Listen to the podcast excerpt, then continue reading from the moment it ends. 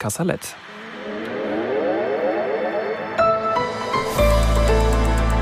Die ARD Infonacht Nachrichten um 5.30 Uhr mit Claudia Drews. Israel greift heute früh wieder Ziele im Gazastreifen an. Das Militär sprach von einem groß angelegten Angriff. Details nannte es nicht. Bildagenturen veröffentlichten aber in der Nacht Aufnahmen, die Explosionen über Gaza-Stadt zeigen sollen. Seit gestern führt eine Notstandsregierung Israel. Ihr gehören Ministerpräsident Netanyahu, Verteidigungsminister Galant und der bisherige Oppositionsführer Gantz sowie zwei Beobachter an. Mit der Notstandsregierung sollen in Israel die anstehenden militärischen und politischen Entscheidungen effektiver durchgesetzt werden. Bei ihrem ersten gemeinsamen Fernsehauftritt kündigten Regierungschef Netanyahu und Verteidigungsminister Galant ein hartes Vorgehen gegen die Hamas an. Kanzler Scholz hat sich erschüttert über die Angriffe der palästinensischen Terrororganisation Hamas auf Israel gezeigt. Es sei furchtbar zu sehen, wie Menschen in Israel getötet und erniedrigt worden seien, sagte Scholz in den ARD-Tagesthemen.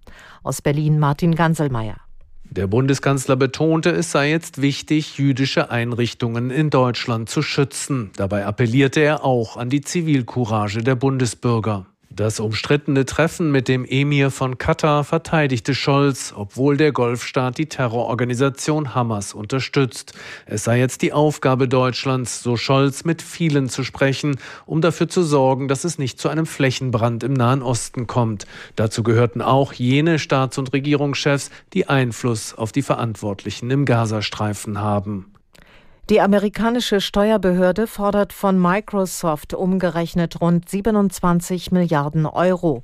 Das hat der Softwarekonzern mitgeteilt. In dem Schreiben heißt es, laut Steuerbehörde handele es sich bei dem Betrag um nicht bezahlte Steuern aus den Jahren 2004 bis 2013 sowie Zinsen und Strafgebühren.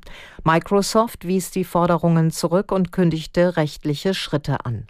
Der Konzern hat im vergangenen Geschäftsjahr einen Nettogewinn von umgerechnet knapp 77 Milliarden Euro erzielt. Die Geröllprobe vom Asteroiden Bennu, die vor rund drei Wochen auf die Erde abgeworfen worden ist, enthält Spuren von Wasser und Kohlenstoff. Das teilte die US-Raumfahrtbehörde NASA mit. Die Probe besteht demnach aus Staub sowie Geröllstückchen verschiedener Größen und wiege insgesamt etwa 250 Gramm. Das Material soll jetzt katalogisiert und dann Forschern und Forscherinnen auf der ganzen Welt zugänglich gemacht werden. Das Wetter in Deutschland. Am Tag im äußersten Süden und Norden heiter und freundlich, dazwischen dichte Wolken mit Regen. Höchstwerte 13 Grad in der Lüneburger Heide bis 27 Grad im Markgräfler Land. Das waren die Nachrichten.